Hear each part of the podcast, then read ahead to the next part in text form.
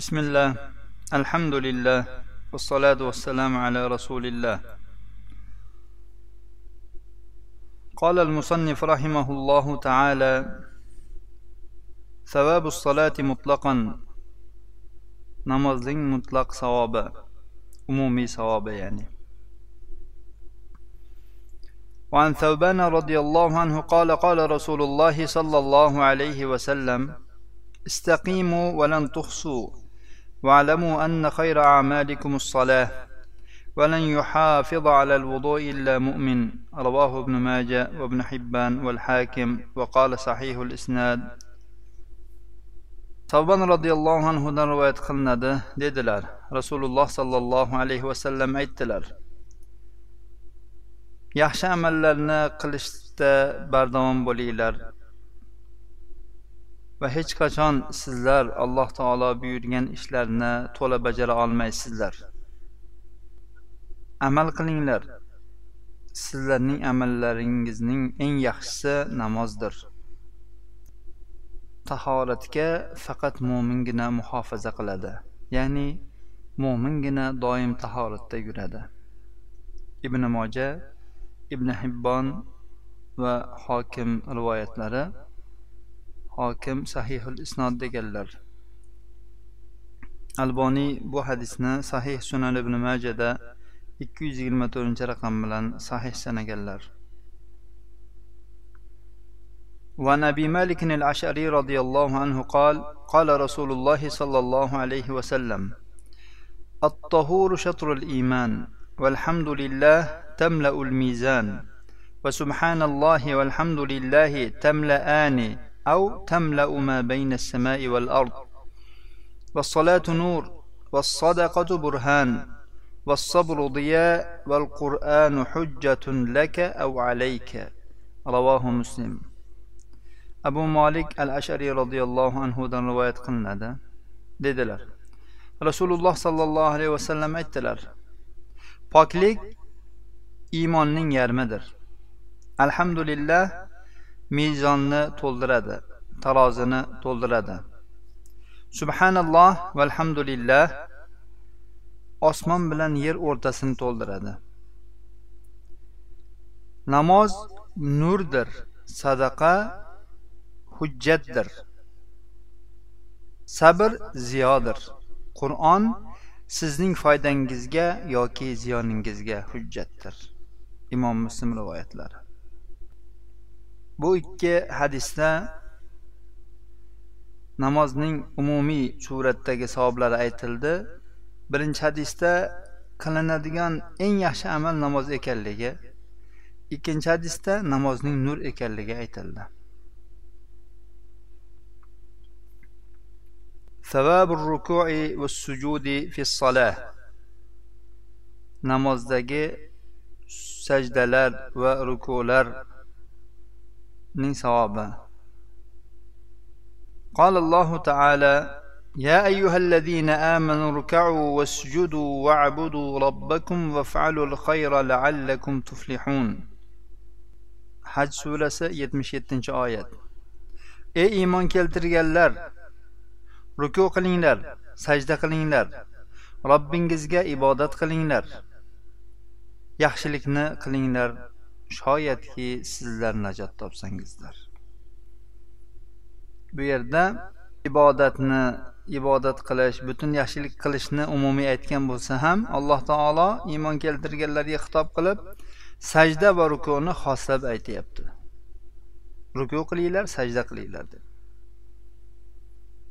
ya'ni alloh taolo bu ikki ibodatni ulug'ligidan xoslab zikr qildi.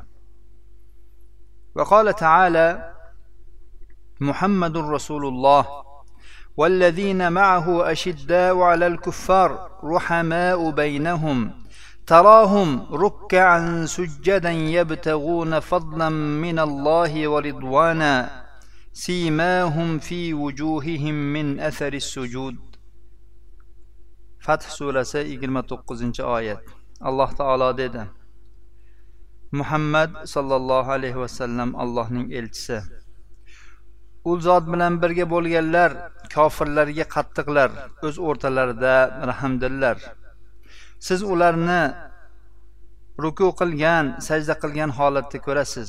Ular alloh taolodan fazlu marhamat va rizvonini roziligini umid qiladilar. Sajdalarning asarlaridan ularning yuzlarida bir alomatlari bo'ladi. وعن عقبة بن عامر رضي الله عنه أنه سمع رسول الله صلى الله عليه وسلم يقول ما منكم من مسلم يتوضأ فيحسن الوضوء ثم يقوم فيصلي ركعتين يقبل عليهما بقلبه ووجهه إلا وجبت له الجنة رواه مسلم. uqbat ibn amir roziyallohu anhudan rivoyat qilinadi. U rasululloh sollallohu alayhi vasallamni shunday deyayotganlarini eshitdi. Sizlardan qay bir musulmon tahorat olsa va tahoratini chiroyli qilsa so'ngra turib ikki rakat namoz o'qisa shu ikki rakat namozga qalbi bilan va yuzi bilan yuzlanadigan bo'lsa unga jannat vojib bo'ladi.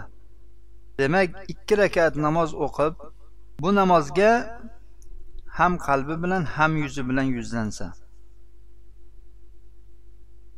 unga jannat vojib bo'lar ekan xayolni bo'lmaydi fikri hayoli zikri faqat shu namozda bo'ladi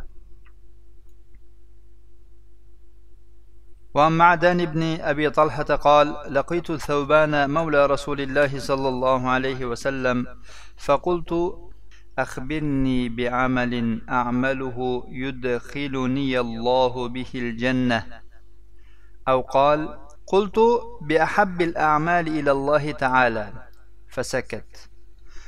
ثم سألته فسكت.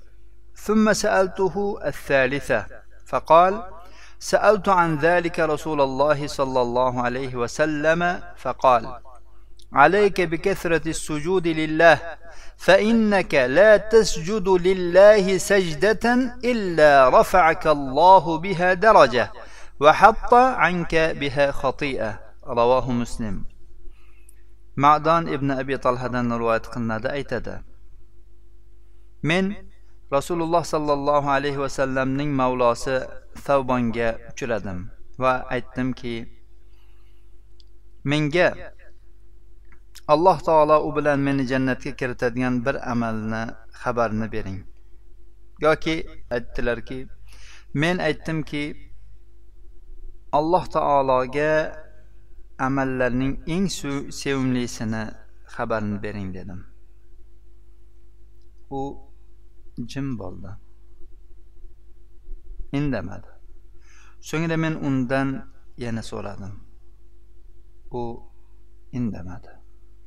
So'ngra uchinchi marta so'ragandim aytdiki men bu haqda rasululloh sollallohu alayhi vasallamdan so'radim. U zot aytdilarki sen alloh taologa ko'p sajda qilgin. Sen olloh uchun bir sajda qilsang alloh taolo ana shu sajda bilan seni bir darajaga ko'taradi va sendan ana shu sajda tufayli bir xatoni kechiradi tushiradi. Imom muslim rivoyatlari. Demak alloh taologa eng sevimli bo'lgan alloh taolo bilan jannatga kiritadigan amal haqida so'ralganda rasululloh sollallohu alayhi vasallam ko'p sajda qilishga buyurdilar. Ko'p sajda qilish ko'p nafl namoz o'qishlar bilan bo'ladi. Har bir rakatda ikkitadan sajda bo'ladi.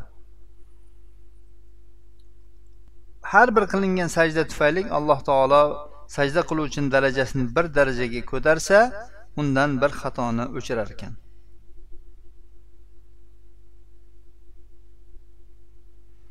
وعن عبادة بن الصامت رضي الله عنه أنه سمع رسول الله صلى الله عليه وسلم يقول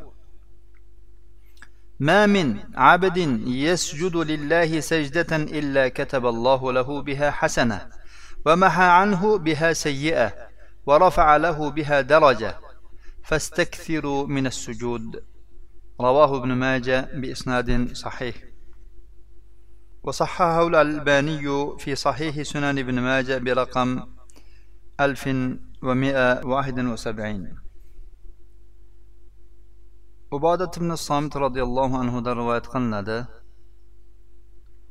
rasululloh sollallohu alayhi vasallamni shunday deyayotganlarini eshitgan ekanlar qay bir banda alloh taolo uchun bir sajda qiladigan bo'lsa alloh taolo u uchun mana shu sajda tufayli bir hasanani yozadi va undan shu sajda tufayli bir gunohni o'chiradi va uni bir darajaga shu sajda tufayli ko'taradi. Sajdalarni ko'paytiringiz. Ibn moja rivoyatlari. Alboniy bu hadisni sahih sunan ibn majada bir ming bir yuz yetmish birinchi raqam bilan sahih sanagan ekanlar. وعن ربيعة بن كعب رضي الله عنه قال كنت أبيت مع رسول الله صلى الله عليه وسلم فآتيه بوضوئه وحاجته. فقال لي سلني. فقلت أسألك مرافقتك في الجنة. قال أو غير ذلك؟ قلت هو ذاك. قال فأعني على نفسك بكثرة السجود. رواه مسلم. robiat ibn kab roziyallohu anhudan rivoyat qilinadi aytdi. Men rasululloh sollallohu alayhi vasallamning oldilarida tunar edim va u zotga tahorat suvlarini va hojatlarni kerak bo'lgan narsalarni olib kelib berardim. Rasululloh sollallohu alayhi vasallam mendan so'ra dedilar. Men aytdimki men sizdan jannatda siz bilan birga bo'lishlikni so'rayman dedim shunda rasululloh sollallohu alayhi vasallam aytdilarki bundan boshqasi emasmi men aytdimki yo'q men shuni xohlayman dedim rasululloh sollallohu alayhi vasallam aytdilarki ko'p sajda qilish bilan ko'p sajdalar bilan yordam bering dedilar imom muslim rivoyatlari ورواه التبراني بأطول منه ولفظه قال كنت أخدم النبي صلى الله عليه وسلم نهاري فإذا كان الليل أويت إلى باب رسول الله صلى الله عليه وسلم فبت عنده. فلا أزال أسمعه يقول سبحان الله سبحان الله سبحان ربي حتى أمل أو تغلبني عيني فأنام. فقال يوما يا ربيعة سلني فأعطيك. فقلت أنظرني حتى أنظر. وتذكرت أن الدنيا ثانية. منقطعة. فقلت يا رسول الله أسألك أن تدعو الله أن ينجيني من النار ويدخلني الجنة. فسكت رسول الله صلى الله عليه وسلم ثم قال من أمرك بهذا؟ قلت ما أمرني به أحد ولكني علمت أن الدنيا ثانية منقطعة وأنت من الله بالمكان الذي أنت منه. فأحببت أن تدعو الله لي قال إني فاعل فأعني على نفسك بكثرة السجود bu hadisni taboroniy ham bundan ko'ra uzunroq suratda rivoyat qilganlar tabaroning lafzi shu unda rabia aytadiki men nabiy sollallohu alayhi vasallamga kunduzda xizmat qilardim kech kirgach rasululloh sollallohu alayhi vasallamning eshiklari oldida tunardim. Men rasululloh sollallohu alayhi vasallamni subhanalloh subhanalloh subhana robbi deb aytayotganlarini eshitib yotardim. Hatto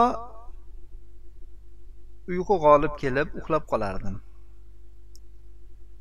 Kunlarning birida rasululloh sollallohu alayhi vasallam dedilar ey rabia mendan so'ragin men senga beraman so'ragan narsangni dedilar. Shunda men aytdimki menga muhlat bering. Men bir o'ylab ko'ray dedim. Va dunyoning foniy va uziluvchi kesiluvchi ekanligini bildim. Esladim. Va aytdimki ey rasululloh men sizdan alloh taologa meni do'zaxdan qutqarishi va jannatga kiritishini so'rab duo qilishingizni so'rayman. Rasululloh sollallohu alayhi vasallam biroz jim qoldilar. So'ngra aytdilarki senga bu narsani kim buyurdi? Men aytdimki menga buni birov buyurmadi. Lekin dunyoning foniy va uziluvchi ekanligini bildim. Va sizni Alloh oldidagi martabangizni ham bildim. Va alloh taologa men uchun duo qilishligingizni yaxshi ko'rdim xohladim. Rasululloh sollallohu alayhi vasallam aytdilar men shunday qilaman ya'ni duo qilaman. Faqat sen menga ko'proq sajda qilish bilan yordam bergin dedilar.